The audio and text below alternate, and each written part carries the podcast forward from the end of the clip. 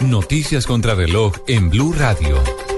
3 de la tarde, 32 minutos. Las noticias, las más importantes a esta hora en Blue Radio. Comienza el proceso de recuperación del vicepresidente Vargas Lleras tras una cirugía para tratar un tumor cerebral benigno. Vamos a esta hora a la Fundación Santa Fe, que es lo último, David Gallego.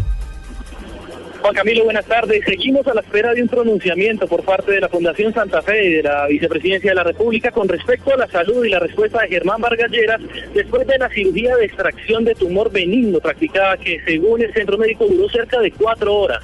A la una de la tarde aproximadamente salió el del procedimiento el vicepresidente y se encuentra ahora en observación. Blue Radio acaba de conocer que el vicepresidente se encuentra estable y bien que la cirugía no tuvo ningún inconveniente que podría tener cerca de cuatro a seis semanas de reposo. Se conoció que la Fundación Santa Fe podría dentro de poco dar el primer parte médico con la debida autorización de la familia de Vargas Lleras y el médico neurocirujano encargado Enrique Jiménez. David Gallego Trujillo, Blue Radio.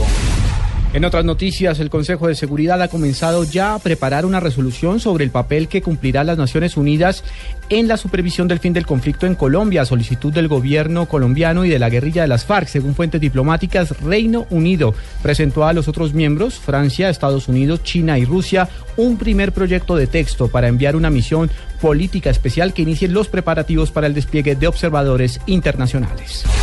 La policía antinarcóticos acaba de reportar una incautación de una tonelada de cocaína en el puerto de Cartagena. Posiblemente el destino de este alcaloide era México y Centroamérica. En los próximos minutos se dará una rueda de prensa sobre el tema.